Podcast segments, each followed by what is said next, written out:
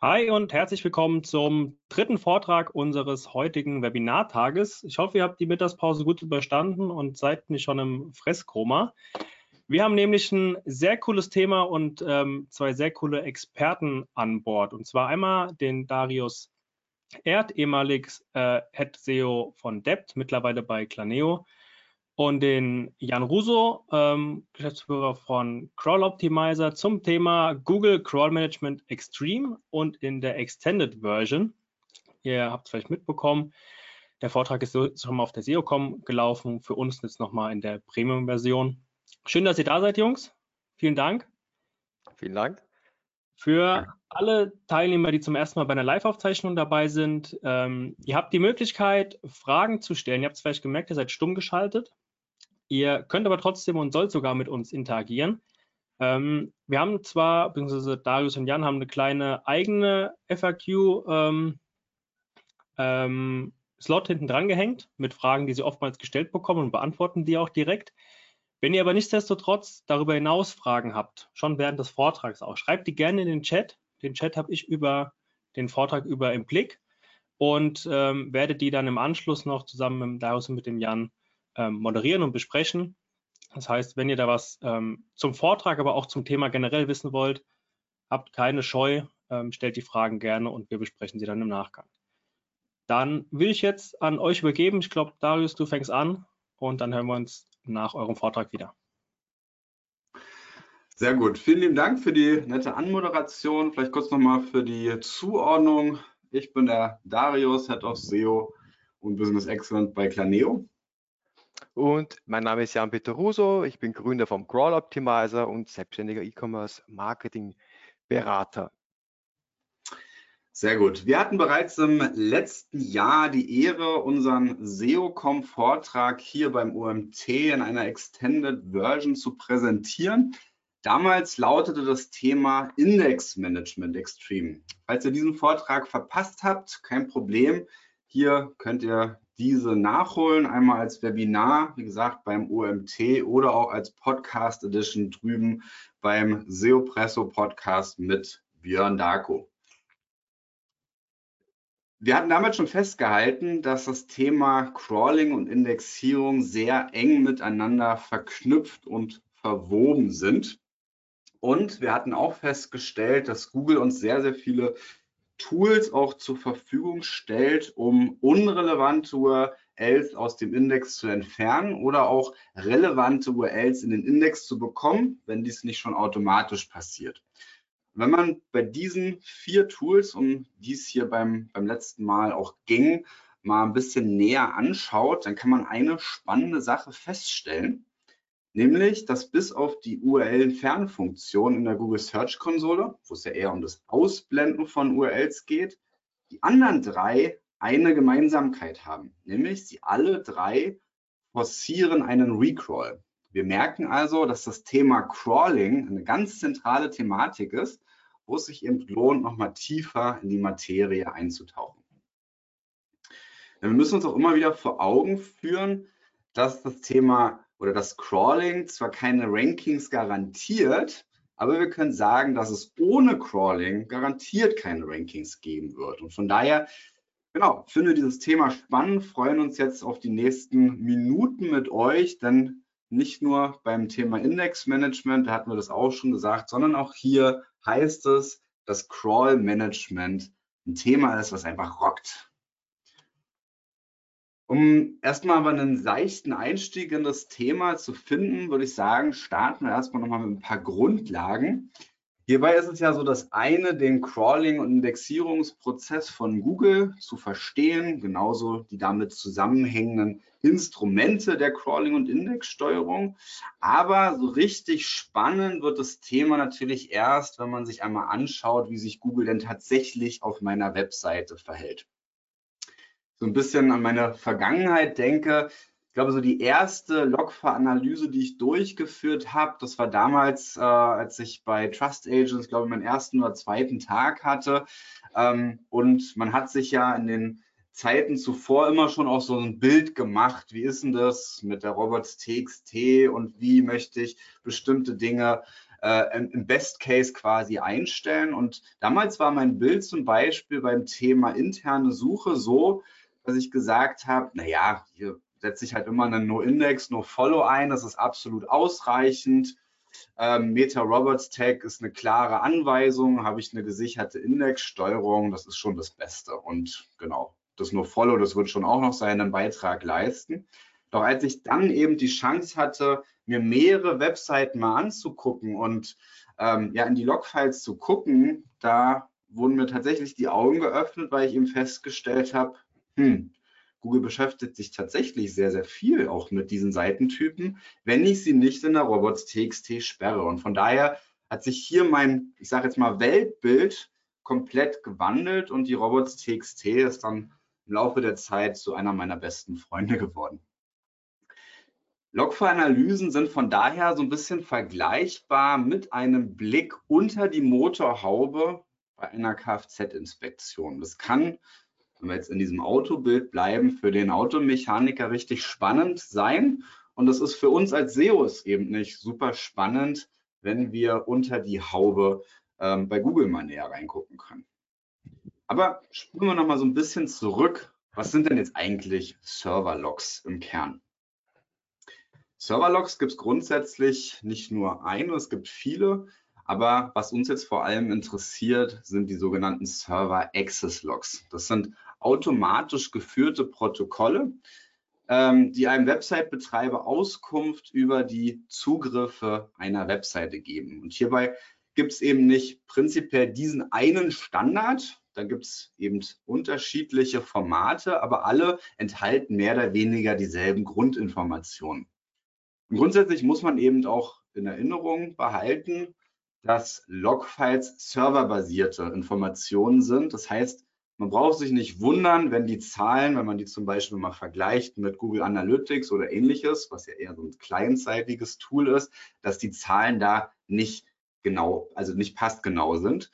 Aber das ist jetzt nicht schlimm, weil einfach unterschiedliche ähm, ja, Bemessungsgrundlagen da gegeben sind. Jetzt ist die Frage, wie ist so eine Server-Log in der Regel aufgebaut? Das haben wir hier mal in dieser Folie äh, ja, so grundlegend zusammengefasst.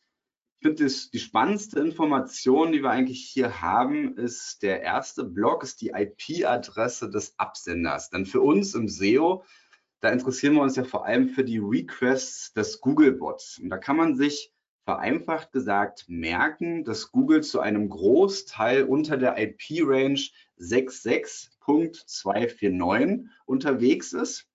Ist aber nicht die ganze Wahrheit. Wenn man hier genauer arbeiten will, dann kann man natürlich auch diese IP-Liste von Google sich mal näher anschauen. Wir haben die hier verlinkt und dann einen Abgleich machen, um genau zu identifizieren, handelt es sich wirklich um einen Google-Bot oder nicht. Alternativvariante wäre auch hier ein Reverse DNS Lookup. Auch da kann man sozusagen jeweils prüfen, ist es der Googlebot oder ist es der nicht? Wichtig dabei auch, weil die Information ist ja hier in den Server-Logs auch hinterlegt, ist der User Agent. Der ist nicht ausreichend für die Identifizierung eines äh, Google-Bots. Kennt das vielleicht auch, wenn ihr den Screaming Frog mal anstellt, da habt ihr immer auch die Möglichkeit, einen Bot zu simulieren. Und natürlich kann ich auch hier den Google-Bot einstellen, aber ich bin es ja nicht, wenn ich sozusagen hier den Screaming Frog anwerfe. Und genau das ist der Grund, warum man eben hier nicht nur auf den User Agent schauen sollte, sondern eher den Fokus auf die IP-Adresse richten sollte, wenn man den Googlebot identifizieren möchte.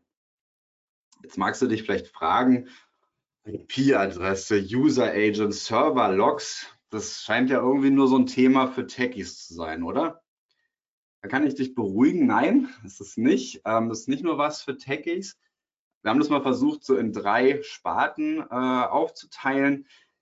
Logfiles sind vom Prinzip her super einfach aufgebaut und zu verstehen. Wie gesagt, diese Logfiles sind quasi wie so eine TXT-Datei, wo immer wieder neue Einträge hinzukommen, wenn ein User oder ein Bot eine Webseite besucht. Und in jeder einzelnen Zeile steht dann, wer hat zu welcher Uhrzeit welche Datei über welchen Übertragungsart angefragt und dabei welche Antwort und Dateimenge zurückerhalten. Und das ist, wie gesagt, auch super spannend, denn man bekommt hier halt die Insights darüber, womit sich denn der Googlebot wirklich den ganzen Tag beschäftigt. Und am Ende ist das Ganze auch sicher, wenn man eine Sache beachtet, nämlich wenn man sich von der IT wirklich nur die Zugriffsdaten des Googlebots geben lässt oder wegen mir auch vom Bingbot oder von einem anderen, von einer anderen Suchmaschine und eben die ganzen Nutzerdaten ausblendet. Dann ist das DSGO-konform und dann braucht ihr euch im Hinblick auf Datenschutz und Sicherheit eben auch keine Gedanken machen. Springen wir aber mal zur nächsten Frage. Wie können wir denn jetzt das echte Google-Bot-Verhalten überhaupt monitoren? Da gibt es prinzipiell drei Möglichkeiten, die uns zur Verfügung stehen. Wenn man selbst noch gar keinen Zugriff auf die Server-Logs hat, also wenn man so ein bisschen erstmal so einen initialen Einblick über den Status quo erhalten möchte, da bietet uns Google mit der Crawling-Statistik eine wunderbare Möglichkeit, um hier erste Insights zu generieren. Ihr werdet das auch hier im weiteren Verlauf der Präsentation so ein paar Screenshots sehen und auch so ein paar Handlungsempfehlungen sehen, wie man da sozusagen gut auch in dieses ganze Thema reinkommt, um Auffälligkeiten zu identifizieren.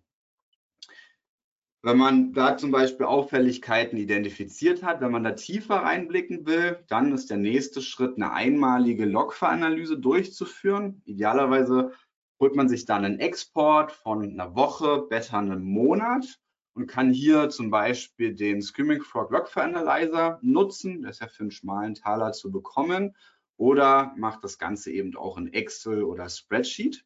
Aber Oft ist es ja so, je größer eine Website, je mehr, je längere Zeitraum ich mir angucke, desto größer werden am Ende auch die Daten. Da werde ich dann irgendwann auch an meine Grenzen stoßen.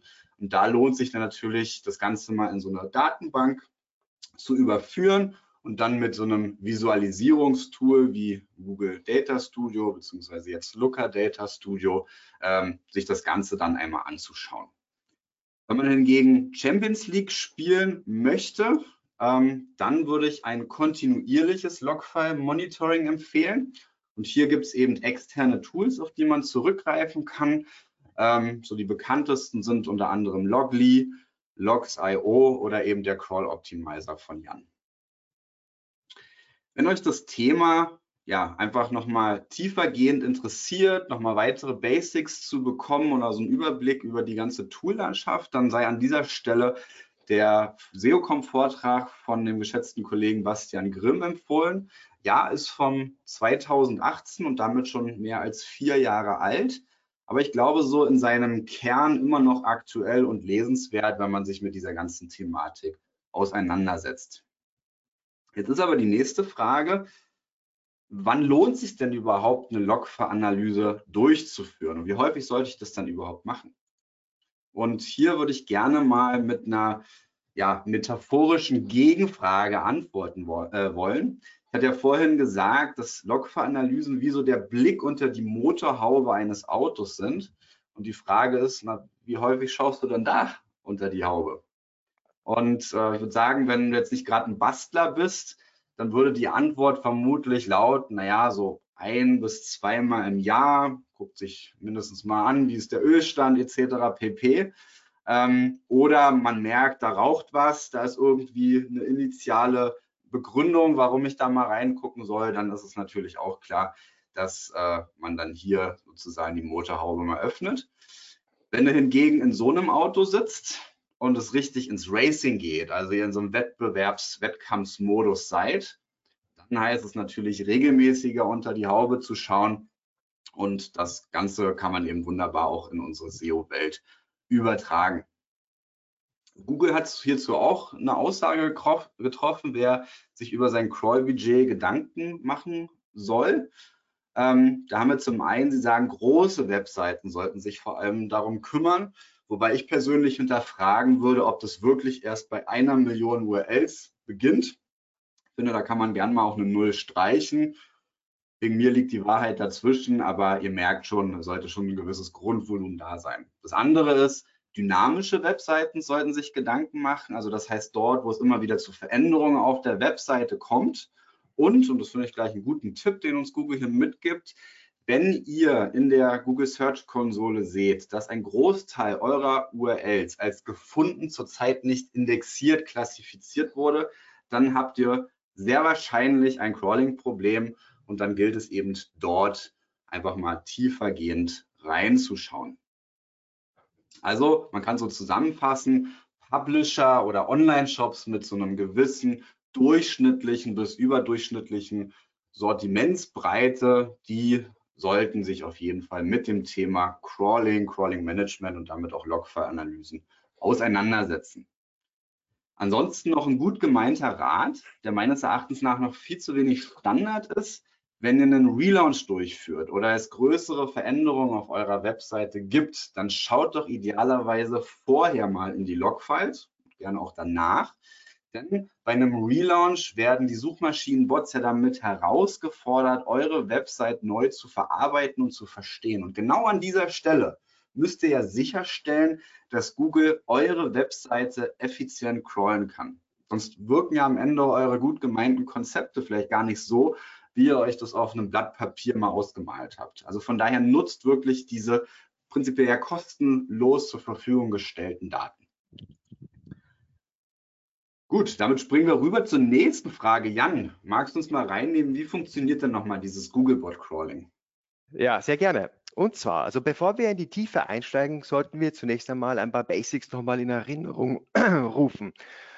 Und zwar, ähm, wie funktioniert das Googlebot-Crawling prinzipiell? Nun ja, vereinfacht gesagt, der Bot ist ein automatisiertes Skript, ein Programm, es crawlt und parsed Inhalte, es discovert dabei, Seiten, Recrawl-Seiten und übergibt das Ganze dann in Form eines äh, Fetchlogs bzw. in Form eines Protocol Buffers an das Google Indexing System namens Caffeine, wo dann auch die weitere Verarbeitung beginnt. Ähm, hier ein kleiner Hinweis, Googlebot crawlt die ersten 15 Megabyte einer HTML-File ähm, das ist es per se eigentlich recht groß, ähm, wobei man hier denk bedenken muss, dass Bilder wie das CSS-Files und JS-Files extra nochmal mit 15 Megabyte ins Gewicht fallen. Das heißt, Google hat hier schon recht große Ressourcen aufgebaut, um möglichst viele Inhalte crawlen zu können. Das ist ganz fein. Und die nächste Frage ist, was ist denn nochmal das Crawl-Budget im Detail und wie setzt sich das konkret zusammen? Einfach gesagt, es ist so viel, wie Google crawlen kann und will. Aber man muss auch immer denken, Googles Kapazitäten sind limitiert. Sind, die haben auch nicht unendlich viele äh, Ressourcen zur Verfügung. Und das Kapazitätslimit setzt sich zusammen aus dem, was, was gibt dein Server her, wie schnell sind deine Seiten, wie viele gleichzeitige Requests kann der Googlebot parallel laufen lassen und wie viel Zeit muss dazwischen vergehen. Das heißt, was gibt tatsächlich dein Server her? Das ist der Kapazitätslimit. Und dazu kommt noch der Crawling-Bedarf, das heißt der Demand. Das heißt, wie wichtig ist deine Seite auch im Konkurrenzvergleich? Hast du eine News-Seite? Betreibst du einen Online-Shop? Wie groß ist deine Seite? Wie häufig aktualisierst du Inhalte? Das natürlich, das beeinflusst alles den Crawl-Demand. Das heißt, und beide zusammen ergibt dann quasi ein Crawl-Budget. Und eine der häufigsten Fragen ist auch, muss ich mich über mein Crawl-Budget Sorgen machen? Ja, das wird sehr, sehr häufig gestellt, die Frage. So wie es Gary sagen würde, yes, I want to worry about because I'm human and I want to stress myself over everything and my grandmother. Ja, Sarkasmus off. Nein, muss man in dem Fall natürlich nicht. Das Crawl-Budget wird häufig im ausreichenden Maß zur Verfügung gestellt. Jedoch über die Crawling-Effizienz, ja, darüber sollte man sich doch auch schon gelegentlich Gedanken machen. Ja, und wie sehen wir das? Anhand der etlichen Logfile-Analysen, die wir mittlerweile durchgeführt haben, wir haben Milliarden von Daten auch ausgewertet und wir sehen hier tatsächlich, dass das, dass das erhaltene, das wertvolle Crawl-Budget eigentlich sehr, sehr ineffizient häufig eingesetzt wird. Weil man kann sich einfach merken, wenn deine Webseite ineffizient gecrawlt wird, wird einfach auch das Crawl-Budget verschwendet. So kann man sich das vorstellen. Und wenn ineffizient gecrawlt wird, wird natürlich auch entsprechend die Umwelt unnötig belastet, das sogenannte E-Waste entsteht. Hier müssen wir beim Wording aufpassen. E-Waste steht auch für Elektroschrott, hat sich aber auch mittlerweile etabliert für CO2-Ausstoß, der durch ähm, Software entstanden ist. Aber zum E-Waste kommen wir später noch einmal. Das heißt, merke also, primär geht es darum, die Crawling-Effizienz zu steigern. Und wie kann man nun jetzt den Googlebot proaktiv steuern und die Effizienz steigern? Nun ja, da sollten wir auch mal kurz in Erinnerung rufen, was verbraucht denn tatsächlich eigentlich jetzt Crawl-Budget? Ich werde das nochmal kurz zusammenfassen. Vereinfacht gesagt sind das natürlich alle Requests, die mit einem 200er HTTP-Statuscode retourniert werden. Das ist eine einfache Faustformel, die kann man sich sehr gut merken. Somit auch entsprechende Ressourcen-Requests, zum Beispiel auf CSS-Files, JS-Files, Bilder etc. Also alle, die mit einem 200er Statuscode retourniert werden, verbrauchen Crawl-Budget. Entsprechend sowieso auch Soft 404 Pages. Und was verbraucht hingegen kein Crawl-Budget? Das sind alle anderen Statuscodes, die noch übrig bleiben, wie zum Beispiel 300er, 400er und 500er Statuscodes. Gut, aber hier muss man ein bisschen aufpassen, weil es, es, es besteht eine gewisse Haarspalterei. Weil sollte zum Beispiel deine Webseite von heute auf morgen 50 Prozent ähm, 404 Seiten ausspielen, heißt es nicht automatisch, dass auch Google entsprechend mehr crawlt. Es kommt nämlich immer auf den Demand drauf an. Das heißt, hier ist eine gewisse Haarspalterei. Das heißt, Google wird wahrscheinlich nicht sofort instant dein Crawl-Budget auch entsprechend erhöhen. So gesehen wären das dann entsprechende unnötige, verschwendete Requests. Aber nichtsdestotrotz müssen wir auch noch bei folgenden drei Statuscodes aufpassen, und zwar bei 429, 500 und 503, denn das sind die sogenannten Back-off-Signale. Die signalisieren Google, Achtung, hier läuft etwas nicht rund auf dem Server.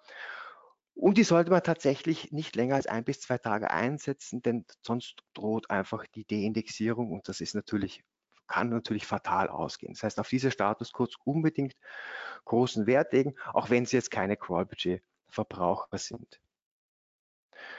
Und wie steuert man nochmal zur Erinnerung den Googlebot? Ja, mit den klassischen Maßnahmen natürlich, mit der Robots.txt. Da kann man wunderbar den Googlebot steuern, sagen, okay, diese Bereiche sollen gecrawlt werden und diese sollen nicht gecrawlt werden. Mit den Meta-Robots-Tags können wir auch gut arbeiten. Follow versus No Follow. Das funktioniert soweit okay. Es gibt auch ein, ein Unavailable After, das ist eine Hybrid-Variante ähm, für Crawling und Denixierung. Das ist ganz spannend eigentlich, wenn man so, solche Seiten hat. Dann kann, dem, kann man mit diesem ähm, Robots-Tag dann sagen, okay, Google, diese Seite ist bis zum Datum XY gültig und danach soll sie deindexiert werden. Und das funktioniert eigentlich wunderbar, weil Google dann auch die das auch, weil Google auch dann das Crawling einfach auch danach reduziert, nachdem, sie es, die, nachdem es deindexiert wurde. Das ist ganz fein. Ähm, mit crawlbaren Links kann man, vice versa nicht crawlbaren Links, mit einem Augenzwinkern, kann man den Googlebot sehr, sehr gut steuern mit der Webseitenarchitektur, mit einer super sauberen, geschärften internen Verlinkungsstruktur kann man sehr, sehr gut arbeiten. Ähm, die Sitemaps an sich, die XML-Sitemaps an sich, ähm, die sind eher für eine Instruktion gedacht äh, als äh, zur Steuerung, weil einfach hier Google instruiert wird, neue URLs zu erkennen und dann entsprechend auch zu crawlen. Ein kleiner, eine kleine Randbemerkung, wie groß die Robots-TXT sein kann. Und zwar, die kann bis zu 512 Kilobyte groß sein. Ich habe das dann ausgerechnet, wie viele Einträge da, durchschnittliche Einträge da reinpassen. Das sind ca. 12.000 Zeilen. Das heißt, man hat recht viel Platz, würde ich mal behaupten, hier auch noch die Robots-Texte entsprechend aufzubohren. Nun stellt sich die Frage, warum sollte man dieses Crawling-Zepter, das heißt die Crawling-Steuerung, lieber selbst in die Hand nehmen und nicht gänzlich Google überlassen? Das ist ganz einfach, weil Google einfach hungrig ist. Sie sind die, deren Hunger ist riesengroß. Sie wollen natürlich so viel wie möglich und nötig crawlen und crawlen halt dabei auch immer leider Content ohne Value oder überhaupt Zeiten auch ohne Content. Und erst danach, nach dem Crawling, werden diese Informationen evaluiert, konsolidiert und dann auch bewertet, vereinfacht gesagt. Und am Ende des Tages kann es dann sein, dass die Seite gar nicht erst im Index landet, weil Google es einfach für schlecht befindet. So, das heißt, Google sagt auch natürlich, ja, unsere Ressourcen sind nicht unendlich. Wir können nicht jede Seite indexieren. Ist auch verständlich. Aber wenn wir schon vorher wissen, was wir indexiert haben wollen, was nicht, ja, dann können wir sehr wohl auch hier schon mal den Bot proaktiv darauf hinlotsen. Denn eine proaktive Steuerung hat natürlich sehr, sehr viele Vorteile. Und zwar die Ausgangsbasis muss immer eine wohldurchdachte, straffe Indexierungsstrategie sein. Das muss die Basis sein. Man muss wissen, welche Seiten bieten dem Nutzer eine super Intention, ähm, bietet einen Mehrwert. Wenn man das genau hat, dann kann man sagen, okay, basierend auf diesen URLs, die ich indexiert haben möchte, baue ich dann auch eine, eine, eine Crawling-Strategie auf und versuche halt dann Seitenbereiche nicht crawlbar zu machen, etc. Das heißt, die Basis ist immer eine straffe Indexierungsstrategie. Der Vorteil daraus natürlich, dass die indexrelevanten Seiten natürlich dann eben schneller erfasst werden, besser erfasst werden und verarbeitet werden. Und der Nutzen davon ist natürlich ganz klar auch, dass der aktualisierte Content oder auch neuer Content viel schneller im Index landen kann. Und es verkürzt die Zeitdauer entsprechend auf potenzielle Rankings, ja, entsprechend auch Umsatz. Und wenn wir den Bot proaktiv steuern, haben wir auch weitere Vorteile, und zwar wir lernen sehr, sehr viel dazu, wie wir PageSpeed-Optimierungen durchführen können und natürlich auch können wir dadurch ähm, die Umwelt ein bisschen zumindest entlasten, weil wir reduzieren dadurch auch den E-Waste. Apropos E-Waste, den dürfen wir tatsächlich nicht unterschätzen. Und zwar, was wirkt sich denn konkret auf den E-Waste aus? Ja? Es ist im Prinzip jeder einzelne Visit einer Webseite. Sei es von einer Person, von einer menschlichen Person oder auch von einem Bot. Das ist egal. Jeder Visit verbraucht Energie, verbraucht Bandbreite, RAM, CPU. Und solche ineffizient ladenden Webseiten verbrauchen entsprechend mehr Energie, auch ganz klar. Und man merkt es auch selber auf, auf, dem eigenen Smartphone, wenn man auf einer Seite ähm, surft, die halt sehr, sehr langsam lädt. Ähm, die verbraucht dann entsprechend mehr Akku. Oder wenn man äh, bei einem Streaming-Dienstleister etwas anschaut, das verbraucht Akku, weil einfach mehr verbraucht wird. Und entsprechend verbraucht auch ein ineffizientes Bot-Crawling natürlich, also fördert den E-Waste und, und, und, und fördert so den CO2-Ausstoß. Das heißt, was können wir jetzt konkret dagegen unternehmen? Und zwar neben einem Lean Clean Code, das ist was eigentlich selbstverständlich sein sollte, sollten wir auch möglichst unnötige Requests vermeiden, unnötiges JavaScript auch ähm, entfernen, Bilder komprimieren, die Fonts nochmal genau prüfen und hier ähm, äh, Server-Caching einführen, wie, wie, zum Beispiel Varnish-Cache und so weiter. Das heißt, hier können wir sehr, sehr viel schon mal von Haus aus erledigen, um eine Seite schneller zu machen und auch entsprechend effizienter crawlbar zu machen. Das, ist, da geht's, das geht beides Hand in Hand. Und darüber hinaus können wir auch den Googlebot nochmal bewusster steuern auf Bereiche, die für uns wichtig sind. Das ist der springende Punkt.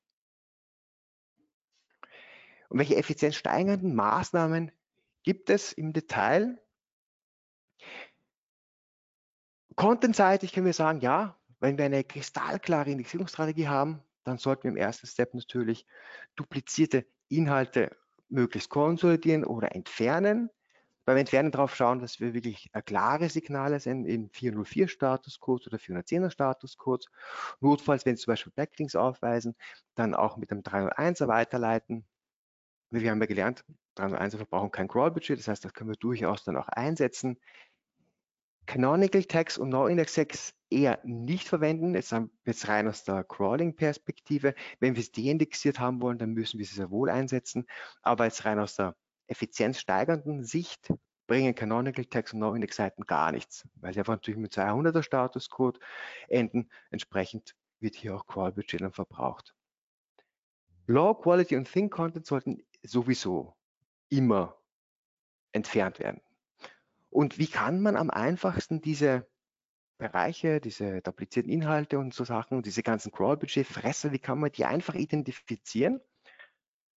Und zwar in der Google Search Konsole. Ganz simpel, denn dort findet man Duplicate Content, man findet dort auch Low Quality Content. Die Canonical Tags werden dort auch aufgeführt, die Soft 404 und auch die No-Index-Seiten. Das heißt, wir sehen hier sehr, sehr viele Bereiche, wo wir gleich zugreifen können und mal schauen können, wo wird jetzt hier tatsächlich dann Crawl-Budget verbraucht, sofern man ein Crawl-Budget-Problem hat. On-Page-seitig natürlich, wie eingangs erwähnt, achtet auf eine ganz, ganz flache Seitenarchitektur und dann entsprechend darauf aufbauend eine interne Linkstruktur. Leider kommt immer noch sehr häufig vor, dass unnötige Parameter Crawls, das Crawl-Budget wirklich komplett unnötig ähm, belasten. Hier ist die einfache Lösung mittels robots.txt sperren. Man sollte auch gut und gerne mal einfach wirklich unwichtige Seiten und Ressourcen ähm, einfach mittels robots.txt sperren. Das ist überhaupt kein Problem. Und man weiß, die bieten keinen Mehrwert. Die dienen nicht dem Value der Seite, die bieten keinen Content. Dann kann man die gut und gerne mittels robots.txt sperren. Da muss man gar keine Hemmung haben. Index 9 Index Hopping eher vermeiden. Ja, es bringt jetzt nicht wirklich viel, aber sollte man eher vermeiden. Und auch die gehackten Seiten sollten immer überprüft werden, sollten welche vorkommen. Die sollten wir natürlich auch tunlichst entfernen. Eine saubere XML-Sitemap mit dem Eintrag Last Mod ist sehr, sehr wichtig. Ähm, trägt dazu bei, dass die Seiten einfach dann auch ganz gut identifiziert werden, die URLs und auch gecrawlt werden. Und wenn man gerade am Anfang steht und ein Tracking aufsetzt, dann wäre es zum Beispiel nicht so schlecht, ich weiß nicht, ob das noch überhaupt geht, mein letzter Stand war noch vom November, dass man ähm, statt einem Parameter einfach ein Hash verwendet, weil dadurch werden keine weiteren unnötigen UTM-Crawlings dann zum Beispiel ähm, ausgelöst. Das ist ganz fein, aber ich will es nur machen, wenn man ein, ein, ein, Monitoring erst ganz, ganz frisch neu aufsetzt und nicht im Nachgang ändern. Das wäre zu heikel, würde ich nicht empfehlen. Auf der Technikseite immer darauf achten, dass keine Soft 404 Seiten entstehen. Das ist natürlich ultimativ schlecht für Google. Hasst Google wie, wie die Pest wollen sie überhaupt nicht, da, da, sind sie ganz, ganz allergisch drauf. Also achtet auch in der Research-Konsole immer auf diesen Bereich des Reportings der Soft 404 Seiten. Man sollte auch darauf schauen, wenn man eine neue äh, Architektur aufbaut, dass Ressourcen, zum Beispiel Bilder, JS-Files etc., möglichst konsolidiert und unter einer URL aufrufbar macht. Speziell bei Bildern kann man das ganz gut umsetzen. Achtet auch auf ein super Caching, weil Google cached rigoros. Die sind da wirklich super strikt, halten sich daran. Ähm, und hier sollte man auch auf ein Inhalts-, also ein Fingerprint achten. Dadurch kann Google dann identifizieren, ob die Ressourcen geändert wurden seit dem letzten Crawl oder nicht und ob sie es nochmal crawlen sollen oder eben entsprechend auch nicht. Die Kombination des E-Tags ähm, mit 304er Statuscode ist wunderbar. Das wird, das wird, funktioniert super. 304er verbrauchen ja kein Crawl-Budget, das heißt, entsprechend können wir hier auch die Serverlast reduzieren. Ähm, Achtung, E-Tags in Kombination mit 304er funktionieren bei statischen Ressourcen wie zum Beispiel Bildern nicht. Das geht dann eher tatsächlich für andere Ressourcen wie JavaScript und so weiter. Wenn ihr HTTP2 noch nicht am Start habt, ähm, wäre es vielleicht jetzt an der Zeit, das umzusetzen, weil einfach Google auch mit HTTP2 crawlt. Da ist ja der Riesenvorteil, dass ähm, der Googlebot unter einer einzigen TCP-Connection gleich mehrere Ressourcen parallel streamen kann. Und das spart extrem viel RAM und CPU. Und das ist natürlich wunderbar. Ähm, solltet, aber eins gibt auch einen, einen Wermutstropfen dabei bei der gesamten Sache.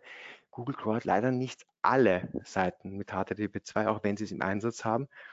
Ich konnte hier leider kein Muster erkennen bis dato und auch von Google habe ich keine Antwort bekommen. Es kann sein, dass sie es unterstützen und es kann sein, dass sie es nicht tun. Nichtsdestotrotz, HTTP2 hätte natürlich einen Vorteil auch für den User, für den Endverbraucher. So gesehen wäre das sehr gut. Ein hochperformanter Server, das heißt, der unter 300 Millisekunden reagiert, ist sehr, sehr, sehr förderlich beim Crawling und achtet auch unbedingt auf die Serververfügbarkeiten in der Google Search Konsole, speziell bei Netzwerk- und DNS-Fehlern. Denn wenn hier zu viele auftreten, werden die tatsächlich wie 500er Serverfehler behandelt und das ist natürlich ganz kritisch. Also hier wirklich ein Auge drauf werfen. Auch bei den Statuscodes sollte man trotzdem ähm, sauber bleiben, weil das ist im Prinzip ein Vitalzeichen deiner Webseite. Das heißt, achtet auf Weiterleitungsketten, weil spätestens ab 10 stoppt der Googlebot jegliche Weiterleitung und folgt so den Links, also den, den URLs dann nicht mehr. In der Regel passiert das schon viel, viel früher. Und zwar im Schnitt sehen wir so zwischen drei und fünf Weiterleitungen, dann stoppt der Googlebot. Das heißt aber nicht, dass er später dann nochmal dort weitermachen wird. Ja, das kann vorkommen, dass der Googlebot zum Beispiel nach, dem, nach der dritten Weiterleitung abbricht, aber dann zum Beispiel fünf Tage später dann wieder weitermacht. Das kann sein, aber das äußerste Maximum sind zehn Weiterleitungen.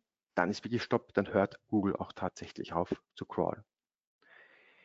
Verlinkte 404 Seiten sind natürlich aus UX-Sicht ultimativ, eine ultimative Katastrophe, sollte man eigentlich vermeiden, jetzt auch wenn sie jetzt nicht direkt Crawl-Budget verbrauchen.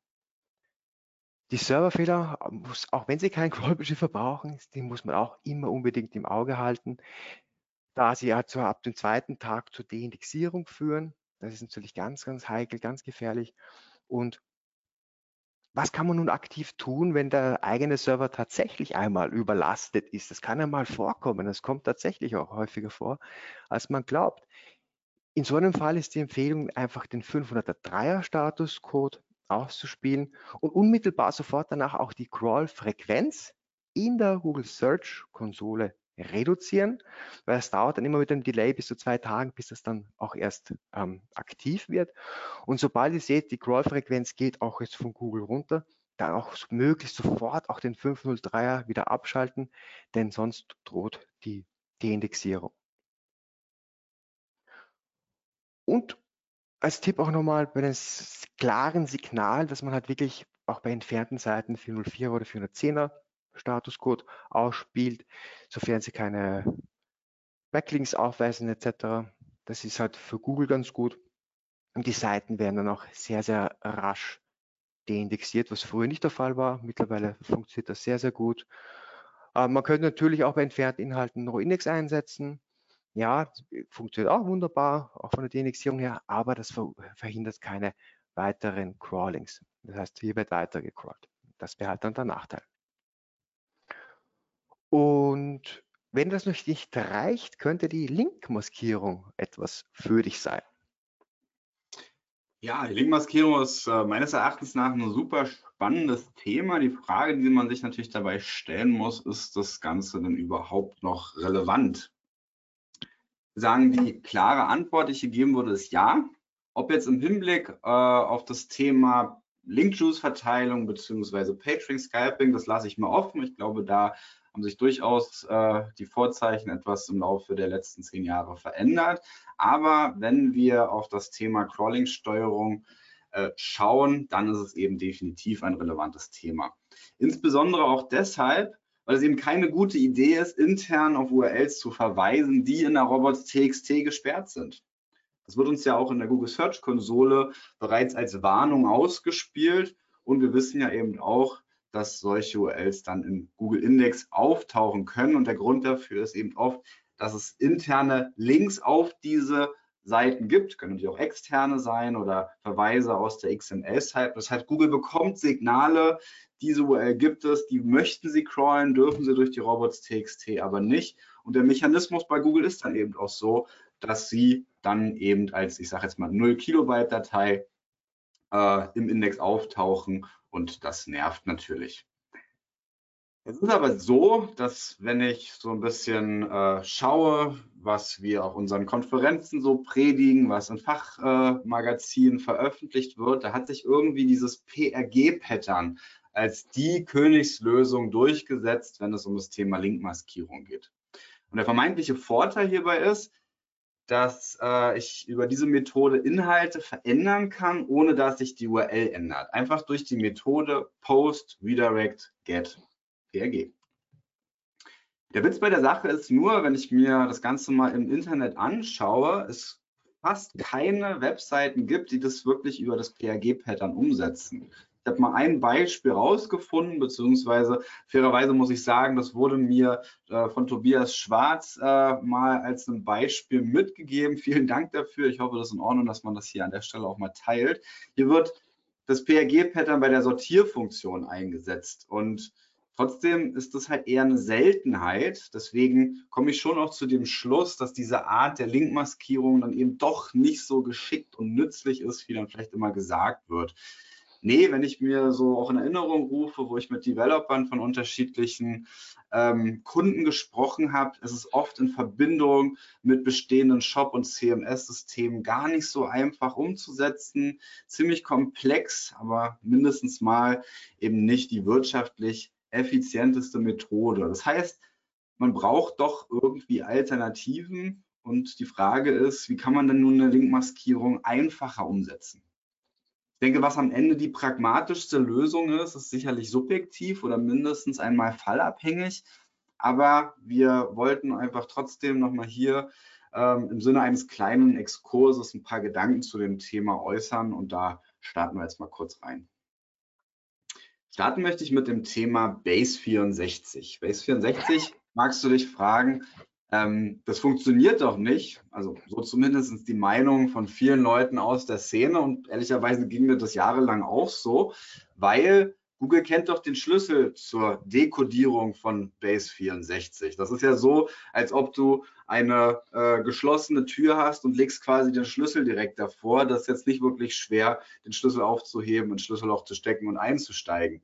Aber die Frage ist, macht es Google dann immer und wirklich? Und ein guter Freund von mir, Tim Berlin, mit dem ich mal zusammengearbeitet habe, hat in seiner Zeit, als er bei MyToys gearbeitet hat, sich mit dem Thema mal ein bisschen mehr auseinandergesetzt, hat experimentiert, weil er die These hatte, Google kodiert Base64 nur unter bestimmten Bedingungen, nämlich dann, wenn Sie im HTML eindeutige Anzeichen für ein Bild, man denke an Base64 Images, oder eben einen Link im Quellcode sehen. Und wie gesagt, bei den Experimenten kam am Ende raus, dass Tim mit seiner These recht behalten hat. Könnte man natürlich noch sehr, sehr viel mehr zu diesen Experimenten äh, verlieren. Ich versuche das mal hier wirklich zusammenzufassen. Ähm, und die ja, Conclusion daraus ist im Endeffekt, dass Google Base 64 nicht per se crawlt. Es kommt am Ende auf die Implementierung an. Und ich fand diesen Insight super spannend, weil Base 64 ja ein bekanntes Codierungsverfahren ist, was erstens allen Developern Begriff sein sollte. Es ist recht einfach zu implementieren, eben auch deswegen, weil es Bestandteil einer fast jeder JavaScript-Bibliothek ist. Und um das hier nochmal so zusammenzufassen, worauf es bei der Implementierung ankommt, damit Google diesen Links nicht, äh, nicht folgt, der Verweis darf eben nicht im Zusammenhang mit einem A-Tag oder einem href-Attribut generiert werden. Dann funktioniert es. Was man natürlich hier trotzdem sagen muss, wobei das gilt halt auch für andere Arten der Linkmaskierung ist, dass hier ein Rechtsklick bei diesen dann erzeugten Verweisen eben nicht immer ausgeführt werden kann. Ähm, damit muss man eben leben können, beziehungsweise das muss dann eben auch für diesen Anwendungsfall passen. Und ich habe hier in diesem Screenshot auch mal den Code herausgesucht, wie äh, am Ende MyToys das äh, umgesetzt hat. Man ja vermutlich auch bald nicht mehr äh, verfolgen können, leider. Ähm, aber was hier passiert ist, dass ähm, am Ende identifiziert das JavaScript hier eine CSS-Klasse und die schreibt dann die Info des sogenannten Database 64 Attributs äh, in ein On-Click-Element um. Und das ist sozusagen dann diese smarte Lösung, wie aus äh, diesen Gegebenheiten dann ein Verweis wird, wo ein Nutzer auch aufklicken kann, um auf eine neue URL zu kommen, aber Google das Ganze dann entsprechend nicht crawlen kann. Die Frage, die man sich ja trotzdem stellen muss, na, muss ich dann jetzt unbedingt Base 64 einsetzen? Braucht es das dann unbedingt? Muss man natürlich gleichzeitig das wieder abfedern, sagen, nein, natürlich nicht. Ähm, wir haben hier mal eine andere Linkmaskierung rausgesucht, äh, zum Beispiel bei M-Preis.at. Die setzen da eigentlich das auch relativ ähnlich um, aber ohne diesen Zwischenschritt von Base 64. Warum? Was ist da der, der Grund dahinter?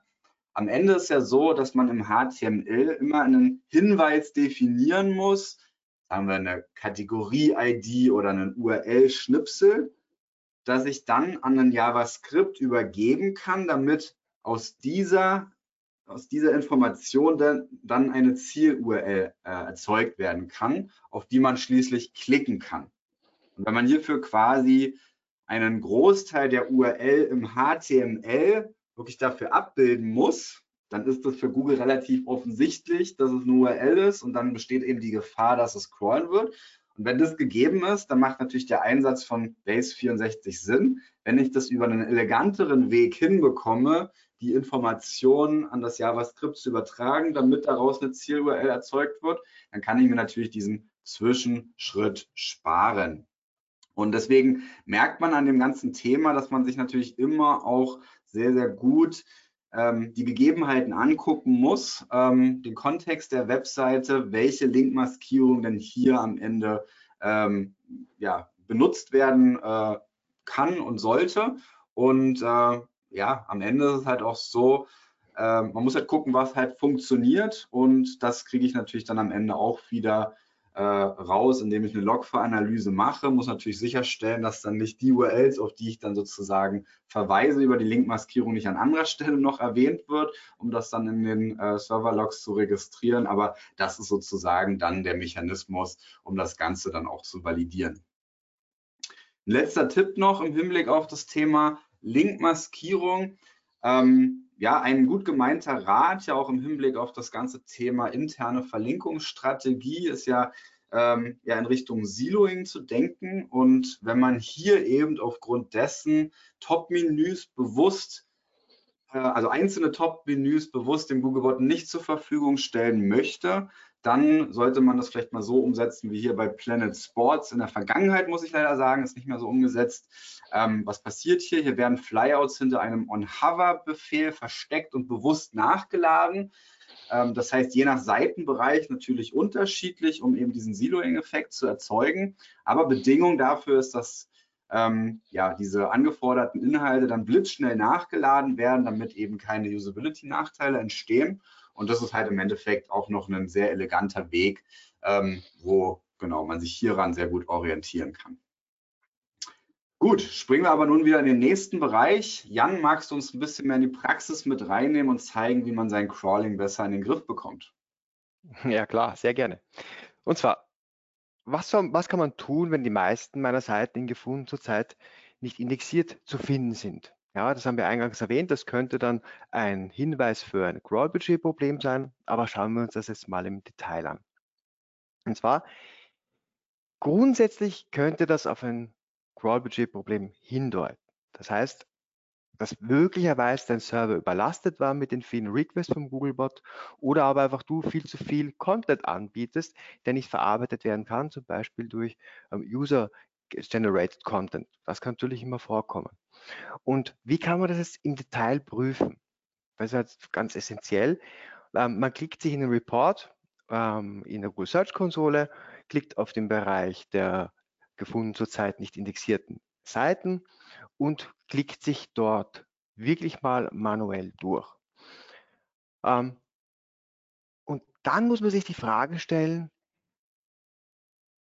hat die Qualität dieser Seite es verdient, in den Google Index aufgenommen zu werden oder nicht. Das heißt, im ersten Step machen wir wirklich einen Quality Check und fragen uns, hat diese Seite eine Relevanz für den Google Index, ja oder nein?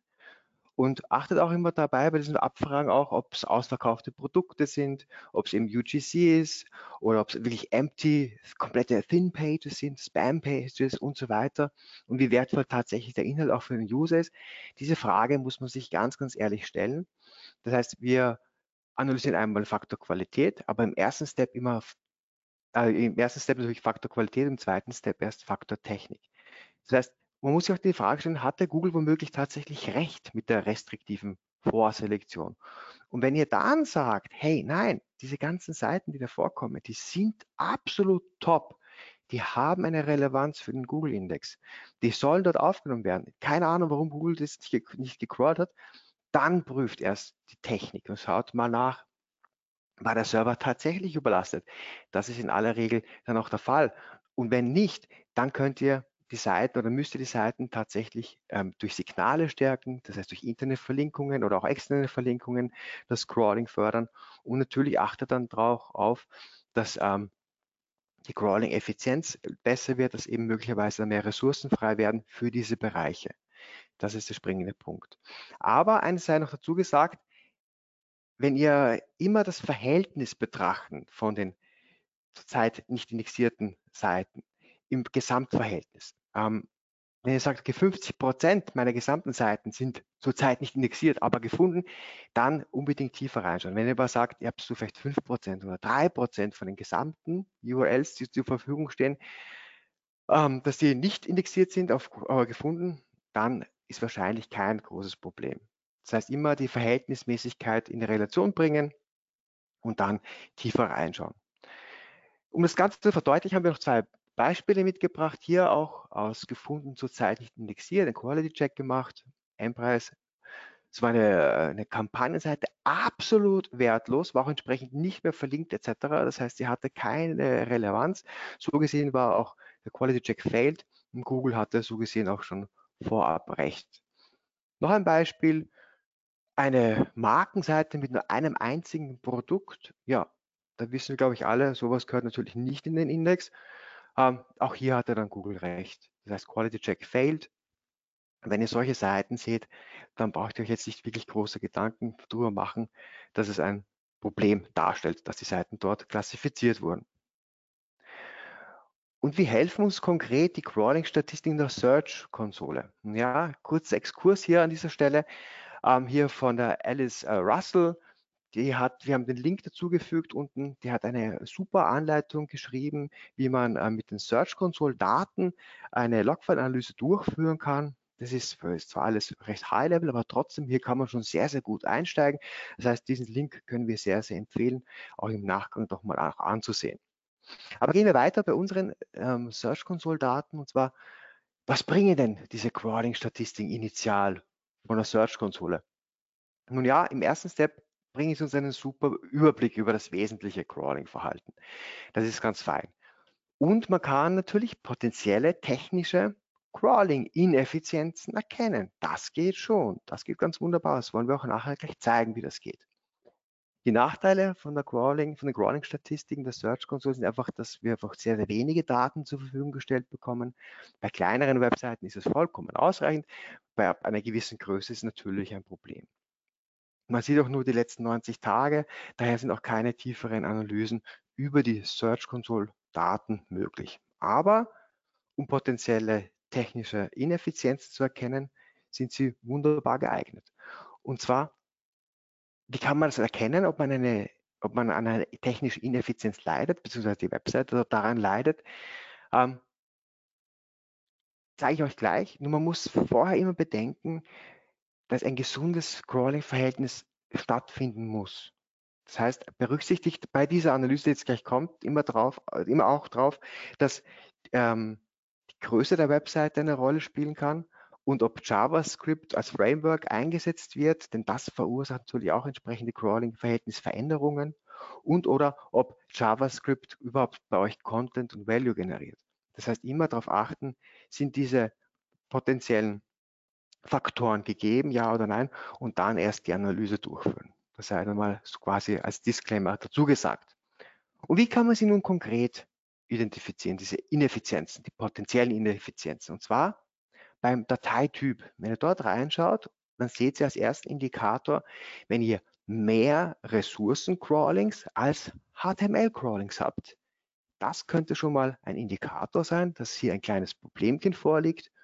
Und beim Googlebot-Typ, dort könnt ihr auch potenzielle Ineffizienzen identifizieren. Und zwar, wenn ihr dort mehr Crawlings für das Laden der Seitenressource habt, als zum Beispiel für Smartphone-Crawlings. Das sind so die ersten Indikatoren, auf die man Acht geben müsste oder aber Acht geben, Acht geben sollte, um dann gegebenenfalls tiefer reinzusteigen. Aber um das zu verdeutlichen, haben wir noch ein paar Beispiele mitgebracht. Und zwar hier Beispiel A, eine statische Webseite, ganz klassisch mit HTML, JavaScript und CSS. Hier sehen wir beim Dateityp HTML-Crawlings mit 78% und Smartphone-Crawlings mit 46% und die restlichen Ressourcen-Crawlings sind sehr, sehr gering, zum Beispiel bei den JavaScript-Crawlings unter einem Prozent und auch beim Googlebot-Typ seht ihr das Laden der Seitenressourcen mit 22 Prozent ist einem sehr niedrigen Bereich. Das heißt, hier trifft keines der Indikatoren zu. So gesehen, Haken dran, passt, alles grün. Hier auch eine Single-Page-Application und zwar mit einem Server-Side-Rendering. Auch hier sehen wir wieder Top-Crawlings von HTML und Smartphone-Crawlings versus den Ressourcen bzw. ladende Seiten Ressourcen-Crawlings. Auch hier können wir einen Haken dran setzen. Super passt, keine Ineffizienzen erkennbar. Und beim letzten Beispiel, beim C-Beispiel, ist es zwar auch eine Single-Page-Application, jedoch mit einem fehlerhaften Server-Side-Rendering-Setup. Und was sehen wir jetzt hier im Detail? Das zum Beispiel die Bilder, die JSON-Formate, die JavaScript-Files unfassbar häufig gecrawlt werden. Und so deutlich mehr als die HTML-Crawling, und zwar mit 8% nur. Und beim Laden der Seitenressource verbraucht Google 88% der Crawlings versus 6% der Smartphone-Crawlings. Das heißt, hier sehen wir ganz klassisch, hier, hier ist eine Ineffizienz. Hier gibt es tatsächlich ein Crawling-Problem. Weil man einfach sagen möchte, diese die Smartphone-Crawlings, das sind die businessrelevanten Seiten, das sind die Seiten, die in den Index gehören, die werden hier tatsächlich viel zu wenig gecrawlt. Das heißt, hier sollte man tatsächlich dann in die Tiefe schauen. Und das haben wir bei diesem Beispiel auch gemacht. Hier sehen wir, dass tatsächlich 85 Prozent der gesamten Crawlings, die stattfanden pro Tag, verschwendet wurden. Das heißt, verschwendet in dem Sinne von Seiten ohne Mehrwert für Ressourcencrawlings, fürs Laden der Seitenressource etc., die nicht nötig waren. Aber schauen wir uns mal jetzt diesen Case nochmal ein bisschen genauer an. Was waren jetzt die größten Pain Points? Und zwar, es waren über 870.000 Requests monatlich ähm, auf unnötige Get API Calls. Warum waren sie unnötig? Weil es doppelt gemoppelt war. Diese Inhalte waren oder wurden schon durch das Server-Side-Rendering bereitgestellt. Das heißt, sie haben der Seite keinen Mehrwert mehr ge ge geboten. Sie haben keinen Value geaddet und dadurch waren sie komplett unnötig. Und was haben wir im ersten Step gemacht? Ja, wir haben sofort diese mittels der robots.txt blockiert und gut war's. Ja. Es hat sich nicht ausgewirkt auf ähm, irgendwelche Rankings etc. Das heißt, das Scrolling ist dann auch entsprechend gleich sofort gesunken, was wunderbar war. Der zweite Fall ähm, hier in diesem Case waren die vielen, vielen unnötigen SVG-Crawlings. Das glaubt man gar nicht. Und zwar mit 1,4 Millionen Requests monatlich nur auf statische SVG-Files muss man sich mal auf der Zunge zergehen lassen. Google hat hier so viel Zeit und Geld, Ressourcen investiert, um diese SVG-Files zu crawlen. Und was war hier die Ursache?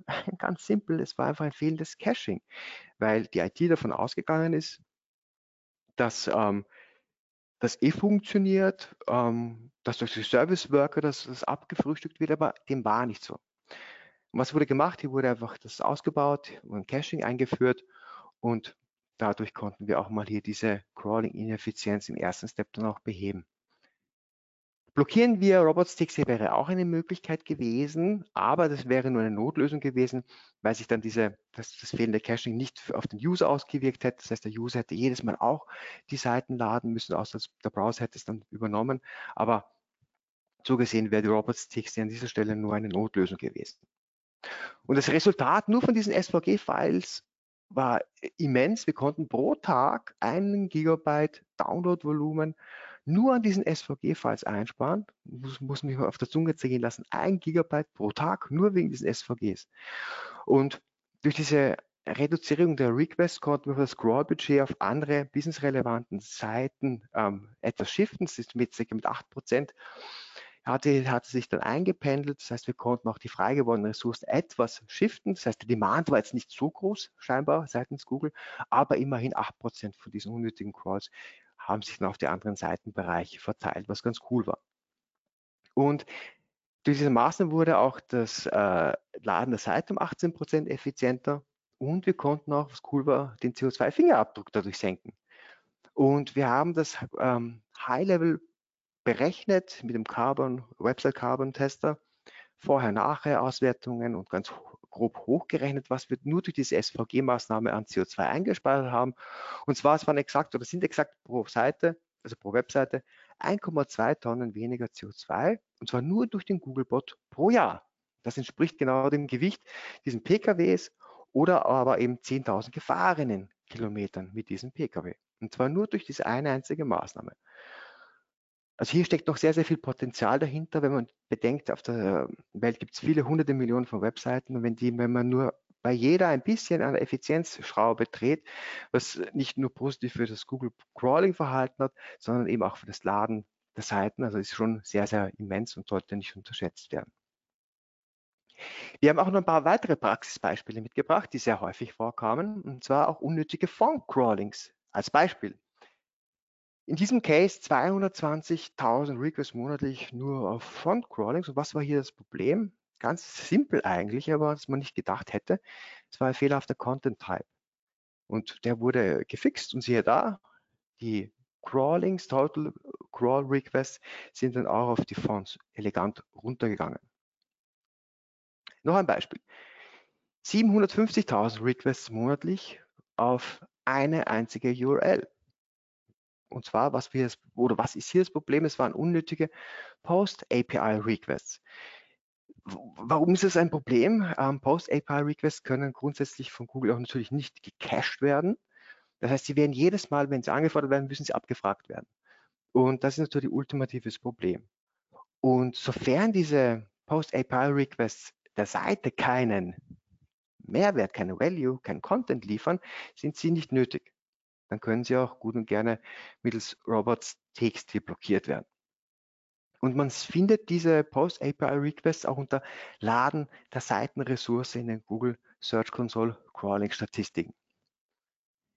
Wichtig hier nochmal, auch als kleiner Disclaimer an dieser Stelle, sperrt niemals ähm, URLs vom Crawling, die essentiell für die Bereitstellung des Contents sind. Also die sollte man natürlich nicht, also nicht sperren. Das ist ganz essentiell an dieser Stelle und sollte noch einmal erwähnt werden. Weiteres Beispiel, 30 Millionen Requests monatlich ähm, mit Parameter-URLs. Hier in diesem Fall eine Selected Sort By, eine Filtermöglichkeit. Komplett unnötig, wurde massiv gecrawlt. Einfache Lösung, Robots TXT sperren oder noch eleganter wäre es natürlich dann mit einer Linkmaskierung, dass sie gar nicht erst identifiziert werden. Und hier der kleine Tipp am Rande. Ähm, achtet darauf, wenn ihr Parameter im Einsatz habt, dass sie immer in einer gleichen Reihenfolge abgebildet werden, zum Beispiel alphabetisch, das wäre am einfachsten zu merken. Denn so können keine neuen weiteren Kombinationen entstehen und man kann dadurch viel einfacher diese Muster dann auch in der Robots.txt hinterlegen und quasi dann vom Crawling sperren. Das ist ganz nett. Auch ein häufiger Fall, internationale Webseiten. Ja, es gibt viele Fälle, ähm, auch bekannte Fälle bei uns, die haben gesagt, ja, okay, wir äh, werden jetzt international launchen, wir nehmen unsere .com-Seite und packen dort auch noch weitere Länderseiten dazu in ein äh, Sprachenverzeichnis. Ja, kann man natürlich machen, aber man muss halt jetzt aus der Crawling-Perspektive nochmal hinterleuchten, macht es dann tatsächlich auch Sinn? Wie stark ist schon diese bestehende Seite zum Beispiel, hat die genug Backlinks, hat die genug Power, hat die genug, bringt das Crawling, das Scrollbudget auch auf, um weitere Shops dann auch noch gecrawlt zu bekommen. Das vergisst man häufig, weil wenn man sagt, okay, pro Sprachenverzeichnis hat man vielleicht 50.000 weitere ähm, URLs, zum Beispiel Produkte, ja, dann summiert sich das einmal schnell. Und dann muss man halt schauen, wie dann auch tatsächlich dann die Sprache bzw. das Land am häufigsten gecrawlt, was im absoluten Fokus vom Business steht. Das ist halt die Frage. Und das kann man auch sehen, dass häufig ist nicht der Fall ist. In diesem Case wurde Italien am häufigsten gecrawlt statt Deutschland, also die DE-Seite. Und das natürlich nicht im Sinne des Erfinders. Das heißt, hier muss man schon aufpassen auch, dass das Crawl-Budget immer pro Host vergeben wird. Das heißt, entsprechend auch verteilt sich das unter die ganzen Sprachwortzeichnisse und so weiter. Noch ein Beispiel. Hier eine, ein Beispiel von Salamander. Hier gab es eine Verkettung unglücklicher Umstände. Hier wurde äh, recht viel gemacht. Die Ausgangslage war ganz klar. Sie haben eine Website gelauncht. Sie haben auch ein neues Framework-Setup eingeführt. Was ganz löblich war, Website Speed stand im absoluten Fokus und es gab auch eine Produkt-URL-Änderung. Und ein Blick in die Core Web Vitals äh, sagt auch, ja, super, eigentlich soweit alles grün, alles schnell geworden, super cool. Und dann ein Blick in Sistrix äh, zeigt dann auf einmal einen doch signifikanten Absturz in der Sichtbarkeit. Ähm, ja, und was war der Grund oder was ist der Hauptgrund? Und zwar im initialen HTML-Code waren tatsächlich nur exakt diese drei Links crawlbar. Das ist natürlich deutlich zu wenig. Hier kommt Google gar nicht initial schon auf die Struktur, die weitergepasst werden kann, gecrawlt werden kann. Das ist halt zu wenig. Das heißt, wir haben auch eingangs erwähnt, Linkmaskierung ist cool und bla bla bla und, und Robots.txt blockieren. Ja, ist alles fein, aber auf der anderen Seite übertreiben darf man es natürlich auch nicht. Man muss immer schauen, dass alles sauber crawlbar bleibt, gerade im initialen HTML-Code. Weil deswegen auch das, das, das Zitat von Martin Split, First Things First, SEO-kritischer Content kommt bereits im initialen HTML-Code vor. Einfach weil wir dadurch gewährleisten können, dass der Googlebot die Seite richtig identifizieren, crawlen und entsprechend auch indexieren kann. Das ist ganz essentiell. Und unter SEO-kritischen Content versteht man natürlich auch eben, wie gesagt, die Links, die platziert werden müssen, um weitere Inhalte dann auch gecrawlt zu bekommen. Sonderfall JavaScript Crawlings. Kurzer Exkurs. Ähm, Google rendert ja bekanntlicherweise alle Seiten, die es bis in diese Indexierungspipeline geschafft haben. Und ähm, Caffeine greift dabei auch auf die Googlebot-Infrastruktur zurück während des Renderns und instruiert so den Googlebot neue und weitere Ressourcen-URLs bereitzustellen, die fürs Rendern wichtig sind. Und diese Abfragen seht ihr auch in der Search-Konsole unter Laden der Seitenressource. Das heißt, dort seht ihr tatsächlich dann diese weiter instruierten Ressourcen-URLs, die zum Rendern gebraucht wurden. Das ist sehr hilfreich bei ähm, Analysen. Und der am häufigsten eingesetzte User Agent habe ich hier angeführt in äh, so mittelgrau. Ähm, so könnt ihr den auch ganz gut identifizieren. Ja, kleine Randbemerkung, ähm, Ressourcenabfragen, die aus dem Google Cache quasi ähm, abgefragt werden, sind natürlich nicht in der Logfile sichtbar. Eigentlich eh logisch. Und was kann man nun tun, wenn man verhältnismäßig viele, viele JavaScript-Crawlings hat? Man sieht in der Search-Konsole, oh, da hat es was, da ich habe 50% JavaScript-Crawlings zum Beispiel und nur 20% HTML-Crawlings. Dann sollte man immer als allererstes das Caching anschauen und überprüfen, ob ein Minifying möglicherweise eine Lösung sein könnte und natürlich auch dann im nächsten Step eine Reduktion der unnötigen JavaScript-Files. Man kann sie auch gut und gerne blockieren, was ganz cool ist, aber auch hier nochmal, wie schon mehrfach mittlerweile erwähnt, blockiert bitte keine JavaScript-Ressourcen, die einen relevanten Search-Content oder Value der Seite liefern. Das sollte man natürlich entsprechend nicht blockieren. Wir haben hier eine kleine Anleitung mitgebracht, wie man solche JavaScript oder Ressourcen überhaupt überprüfen kann, ob die jetzt einen Mehrwert, einen Value der Seite ähm, hinzufügen. Ähm, das könnt ihr, habt jetzt hier übersichtlich in sieben Punkten. Wir gehen jetzt kurz auch Schritt für Schritt durch, dass es auch mal vielleicht so visueller wird. Und zwar öffnet dazu die Seite, die ihr auch anschauen wollt, öffnet Chrome DevTools ganz klassisch, ändert den User Agent zur Sicherheit auf Googlebot Mobile und dann, was wichtig ist, deaktiviert den Cache. Danach einen Page Reload durchführen, klick in den Netzwerk-Tab und parallel dazu schaut ihr schon in der Search-Konsole nach, äh, zum Beispiel unter Laden der Seitenressource, pickt euch dort die URLs heraus, die ihr überprüfen möchtet, weil die einfach zu so häufig gecrawlt werden und ihr, sich, und ihr jetzt nun testet wollt, ob diese URL irgendwo einen Value der Seite addet. Dort pickt ihr dann diese eine URL heraus und sucht sie entsprechend halt in dem Tab, wo sie reinpasst, zum Beispiel in unserem Case unter Fetch XHR. Und da haben wir dann auch schon die URL gefunden, die wir gerade in der Search-Konsole rausgepickt haben. Und was machen wir dann? Ganz einfach, mittels Rechtsklick draufklicken und einfach diese URL blockieren. Danach, wichtig, müsst ihr einen Page Reload durchführen und dann seht ihr auch hier, ich hoffe, man kann es erkennen am Schirm, wird dann diese URL rot. Das heißt, ihr wisst, okay, gut, die, die wurde jetzt blockiert. Das heißt, der Request wurde durchgeführt, aber diese eine URL wurde nicht abgerufen, weil sie blockiert wurde. Und jetzt heißt es begutachten. Ja? Wie war die Seite vorher? Nicht nur optisch und nachher, sondern eben auch im Detail muss geprüft werden, ob jetzt der Content noch da ist, so wie er sein sollte. Und zwar auch hier könnt ihr dann unter Elemente reinklicken und dann direkt im Code nachschauen, ist der komplette SEO-kritische Content noch vorhanden. Das könnten sein zum Beispiel die Title Tags, Meta-Descriptions, aber auch die Produkte, die crawlbaren Links etc. Auf das alles müsste man halt dann schauen und ja, sage dann am Ende des Tages, ja, diese URL hat Content zum Beispiel geliefert oder hat etwas blockiert, was wichtig ist aus SEO-Sicht, dann wissen wir, okay, na, die so eine URL lieber nicht blockieren, dann lassen wir es einfach lieber laufen.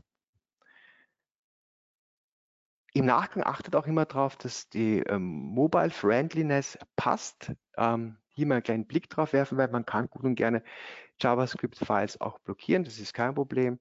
Aber achtet auch darauf, dass die Mobile Friendliness dann nicht allzu sehr darunter leidet. Das ist ein wichtiger Punkt. Hier ein Beispiel. Ähm, hier haben wir testweise mal zum Spaß einfach ein JavaScript-File blockiert das für die Bereitstellung von den Produkten zur Verfügung steht oder stand, ja, sowas halt lieber entsprechend nicht blockieren, weil das ist, äh, das ist SEO-relevanter Content, die Produkte und das sowas sollte man natürlich nicht blockieren vom Crawling. Hier ein, ein vice versa Beispiel dazu ähm, vom Wasserhaus. Hier haben wir geschaut, ja, okay, ähm, wie viele JavaScript-Files gibt es dort? Es waren über 37 JavaScript-Files, die komplett eigentlich unnötig waren. Sie haben der Seite nur ein paar Stylings und dekorative Elemente hinzugefügt, was wir auch sehen können. Man muss schon genauer hinschauen. Rechts zum Beispiel ist die Navigation aufgeklappt oder es fehlt oben der Warenkorb und My Account Login-Bereich. Das heißt, das ist nur dekorativ gewesen, das JavaScript, und das konnte bedenkenlos blockiert werden. Dass ihr ein bisschen Gefühl dafür bekommt was man blockieren sollte und was man eher nicht blockieren sollte, wenn man technische Crawling-Ineffizienzen hat.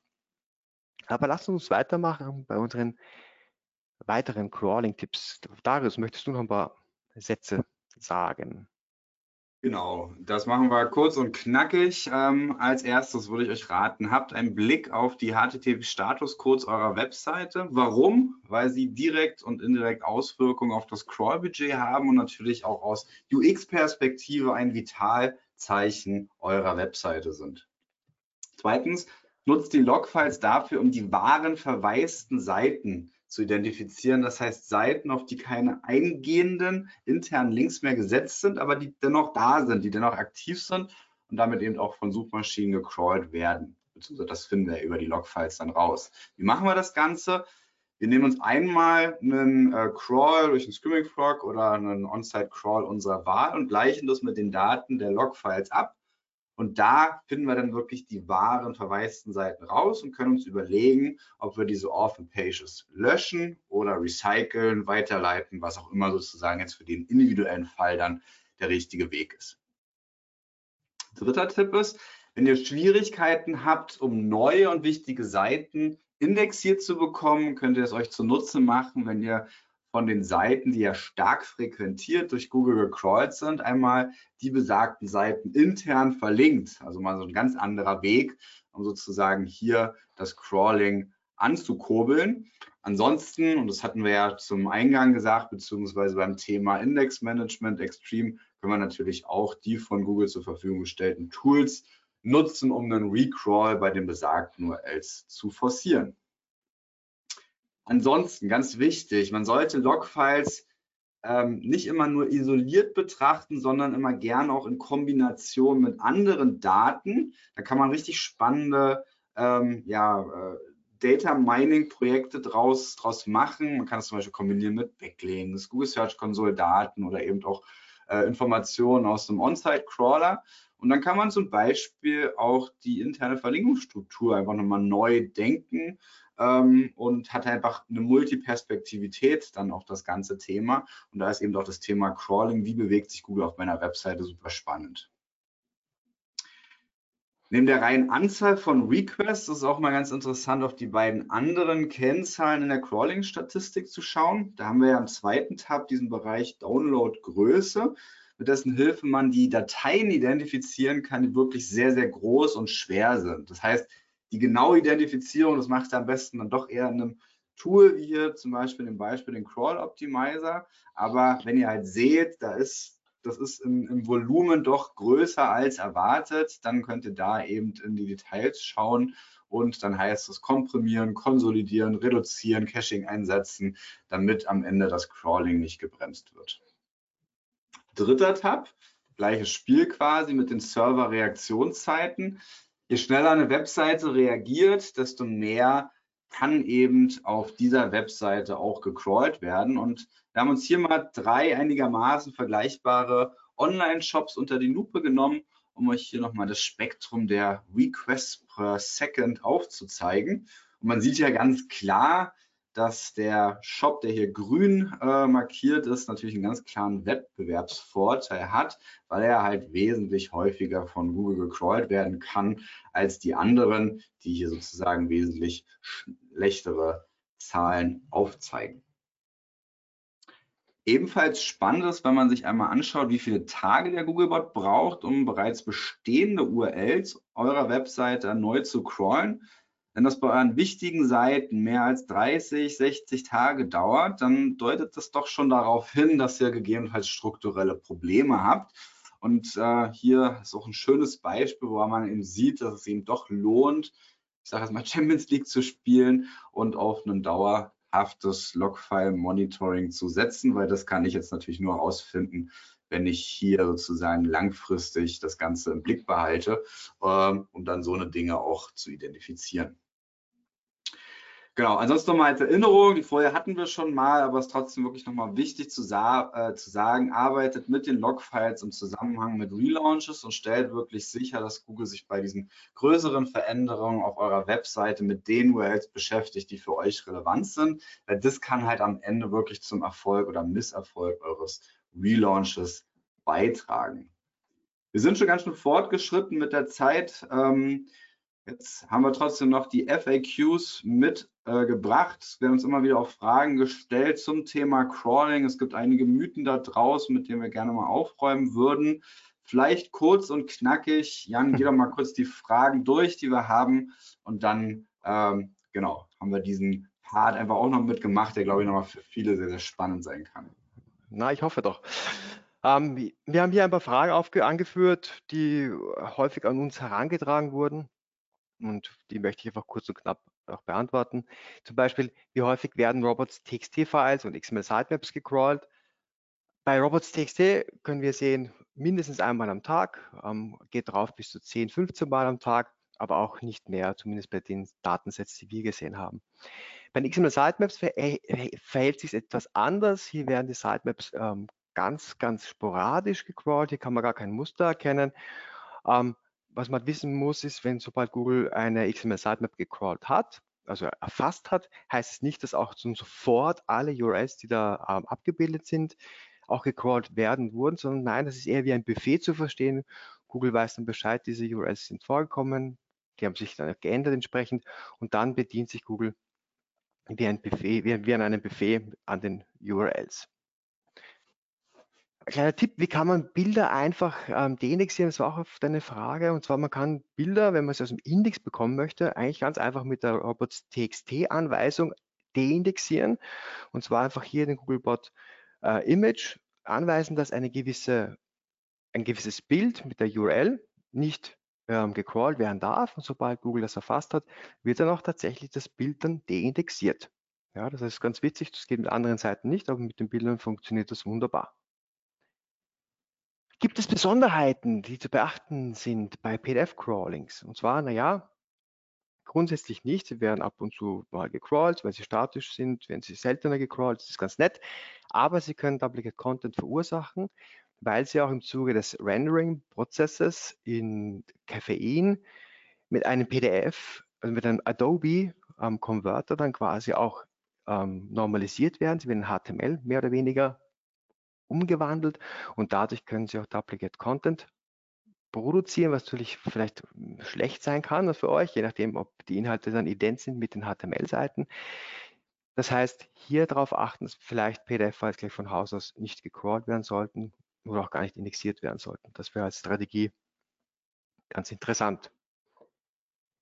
Auch eine häufig gestellte Frage ist, gibt es einen Unterschied zwischen 404er und 410er Statuscodes? Und Google sagt, es gibt keinen Unterschied. Ja, das stimmt. Ähm, es gibt so gesehen keinen Unterschied. Die Seiten werden zuverlässig dann auch deindexiert, das stimmt auch. Der einzige Unterschied ist, den wir trotzdem noch merken, ist, dass 410er Statuscodes deutlich seltener gecrawlt werden. Das sehen wir in den Statistiken. Ähm, anfangs, anfangs noch häufig, aber das wird, nimmt dann deutlich schneller ab. Und 404 vergisst quasi Google nie. Da kommen sie nach vielen Jahren nochmal drauf und crawlen dann solche Seiten. Das heißt, wenn ihr wirklich die Crawl Requests minimieren wollt, dann 410er Statuscode einsetzen. Aber wir haben ja gelernt, verbraucht kein Crawl-Budget. So gesehen steht euch das frei, welches ihr wählen wollt. Werden äh, No-Index-Seiten nicht gecrawlt? Das wird, auch oft gestellt, diese Frage. Und zwar, nein, sie werden schon weiterhin gecrawlt, nur halt deutlich geringer, seltener. Ähm, sie werden nicht gerendert. Das ist der einzige Punkt. Sie werden zwar erfasst, also gecrawlt, aber nicht gerendert, weil das No-Index-Tag es äh, verhindert, dass diese URL in die Indexierungspipeline schafft. Da ist der einzige Unterschied, wenn ihr zum Beispiel Pages habt für äh, Links, die, also dass die Links erkannt werden sollen auf diesen Seiten, dann könnt ihr No-Index-Tag einsetzen.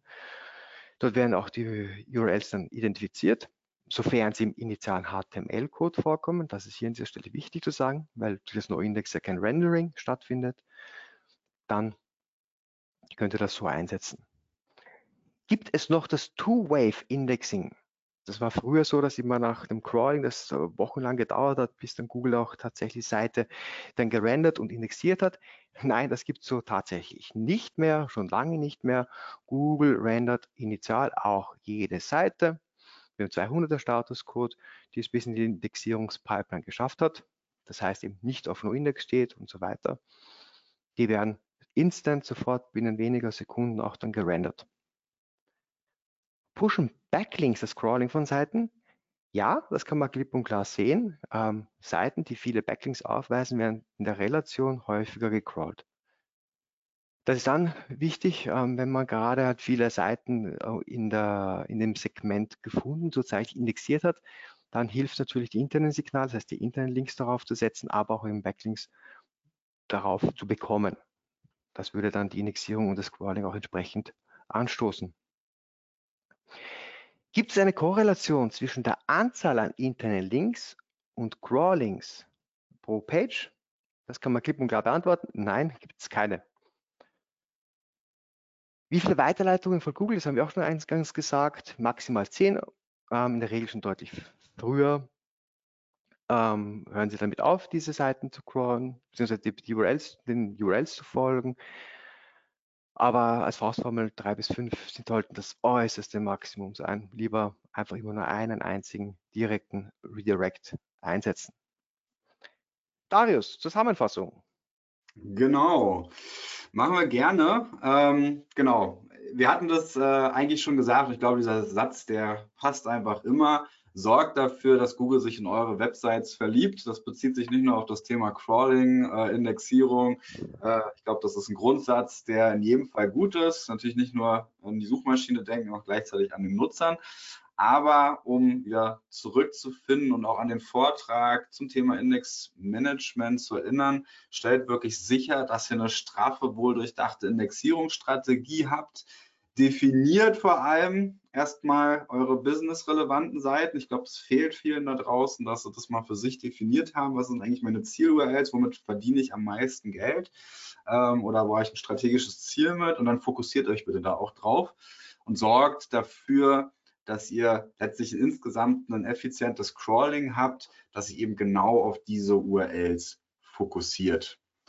Nutzt dafür eben, wie wir euch vorgestellt haben, die Logfiles, zunächst erstmal über die Crawling-Statistik der Google Search Konsole und dann eben auch über ordentliche Logfile-Analysen. Ihr habt es gezeigt, von einmalig bis dauerhaft. Und warum das Ganze? Weil wir eben auch festgestellt haben, dass ein effizientes Crawling die Voraussetzung ist für ein schnelles Finden und Indexieren neuer und aktualisierter Landingpages und das Thema am Ende sogar mit der Umwelt zu tun hat. Also von daher bleibt oder werdet sauber und damit bedanken wir euch, bedanken wir uns für eure Aufmerksamkeit und wünschen euch noch einen schönen Nachmittag. Bis dann. So, Vielen Dank. Wir haben jetzt ein bisschen überzogen, aber gar kein ja, Problem. Dafür haben wir es äh, sehr gut durchgearbeitet. Ähm, für alle, die jetzt noch eine Frage haben sollten, ähm, vernetzt euch gerne mit Darius und Jan auf LinkedIn beziehungsweise ich würde sagen, wir entlassen euch jetzt in den Nachmittag. Es ist tatsächlich auch bis dato keine Frage reingekommen. Also sehr gute Idee mit der ähm, QA-Session von euch. Ähm, einige sind schon gegangen, die aber äh, vorher geschrieben haben, sehr cooler Vortrag, haben sich bedankt äh, für eure Zeit und für eure Mühe, die ihr gemacht habt. Die gebe ich mit gerne weiter. Danke auch nochmal von meiner Seite. Vielen Dank. Und dann freue ich mich, wenn ihr wieder dabei seid. Genau, vielleicht eine Sache noch, die habe ich vergessen zu sagen. Ähm, genau, wir haben auch im Zuge dieses Vortrags, äh, genau, hat sich äh, Jan äh, Gedanken gemacht, wie kann er der OMT-Community vielleicht auch wieder ein cooles Goodie geben. Ähm, also wenn ihr euch getriggert fühlt, das Thema Crawling doch erstmal in die Hand zu nehmen und Champions League zu spielen, dann äh, habt ihr die Chance hier mit diesem Gutscheincode 40% Rabatt beim Crawl Optimizer zu bekommen. Ähm, ich glaube, das ist eine Win-Win-Situation für alle Beteiligten hier. Sehr coole Sache, Jan. Vielen Dank. Schon ja, mal sehr gerne. im Rahmen der OMT-Community. Nutzt die Gelegenheit und probiert es aus. Sehr fein. Alles Dank. klar, dann bis zum nächsten Mal. Vielen Dank euch. Ciao, macht es gut. Ciao.